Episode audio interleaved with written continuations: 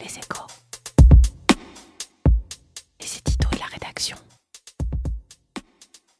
La chasse aux niches est ouverte et comme toujours, elle fait des vagues. Après les transporteurs routiers, les promoteurs de l'emploi à domicile dénoncent la décision du gouvernement de recentrer sur les personnes dépendantes l'exonération de charges dont bénéficient les particuliers employeurs de plus de 70 ans. L'exécutif s'est bien gardé de toute concertation préalable, même les ministres de Bercy n'étaient pas au courant. Et la mesure contredit le discours des dernières semaines, garantissant que l'emploi à domicile serait épargné par les économies. Sur le fond, cependant, soyons justes, le projet est assez cohérent. Il est plus logique d'accorder cette exonération de charges sur la base de besoins objectifs comme la dépendance ou le handicap que sur un critère d'âge. Et puis, pourquoi 70 ans d'ailleurs? Et pourquoi exonérer totalement des dépenses de loisirs? En outre, d'autres dispositifs existent comme l'abattement de 2 euros de l'heure et le crédit d'impôt de 50% qui font que le retour à la normalité ne sera pas brutal et voilà pourquoi l'enjeu budgétaire est relativement modeste. Mais toute cette politique proactive en faveur de l'emploi à domicile risque aujourd'hui d'être occultée. Quand un dispositif dérogatoire est durci, il faut que ce soit dans le cadre d'une baisse générale de la fiscalité. Par exemple, le relèvement des 2 euros d'exonération de charges qui inciterait à mieux déclarer les heures travaillées. Surtout, le gouvernement assure qu'il va améliorer la prise en charge des personnes dépendantes et faciliter le maintien à domicile. Mais la grande réforme promise depuis un an tarde à se matérialiser en l'absence de mesures de financement, une faute politique alors qu'Emmanuel Macron s'est démené pour tenter de se réconcilier avec l'électorat senior. La chasse aux niches, oui, mais elle ne doit pas se faire en ordre dispersé.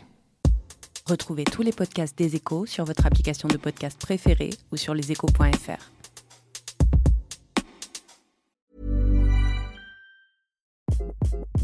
Hi, this is Craig Robinson from Ways to Win, and support for this podcast comes from Invesco QQQ, the official ETF of the NCAA. Invesco QQQ is proud to sponsor this episode and even prouder to provide access to innovation for the last 25 years. Basketball has had innovations over the years too. We're seeing the game played in new ways every day.